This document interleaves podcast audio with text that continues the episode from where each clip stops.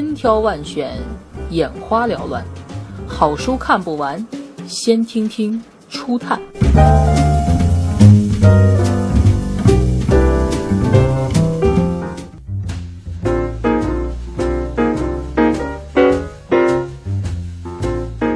格调、社会等级与生活品味，作者保罗·福塞尔。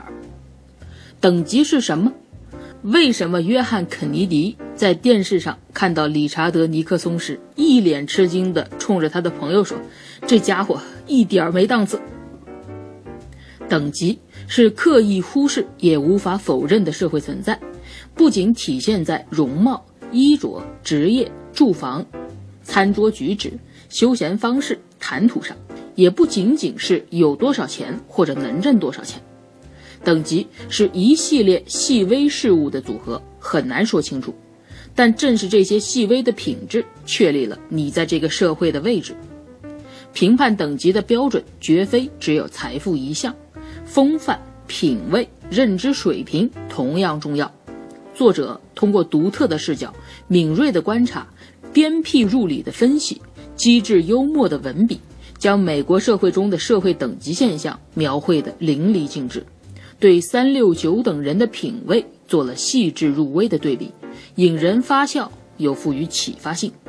这本书中对美国社会的诸多描述，无不折射出当下中国的众生百态，因此本书也可以作为观察中国社会的一面明镜。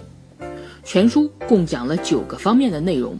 第一，敏感话题，在美国，人们忌讳谈论社会等级，但他们的敏感恰好说明了社会等级存在的严酷事实。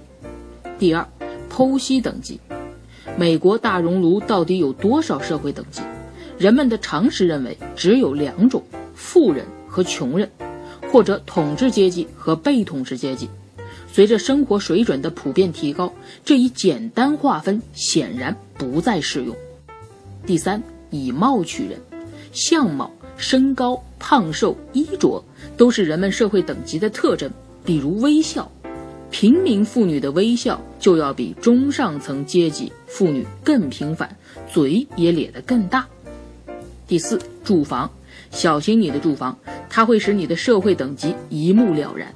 车道。草坪、房子的外形、院子里摆放的东西、门牌号码的写法，这些都能指示出你的社会等级。第五，消费、休闲和摆设，消费选择、休闲方式和室内摆设也是社会地位的陷阱。你喜欢喝什么饮料？看什么电视节目？亦或根本没有电视？读什么杂志？都会确凿地暴露出你的社会层次。第六，精神生活。作者讨论了美国的大学，因为大学主管人们精神生活的等级。此外，阅读也与人的品味和等级密切相关。第七，一张口我就能了解你。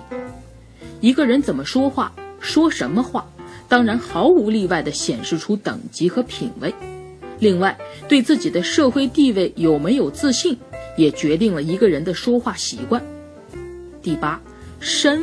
与降，平民化趋势，人们的社会地位并非一成不变，而是有升有降。从整个社会角度看，世界正趋向平民化或者大众化，这一趋势已经无可逆转。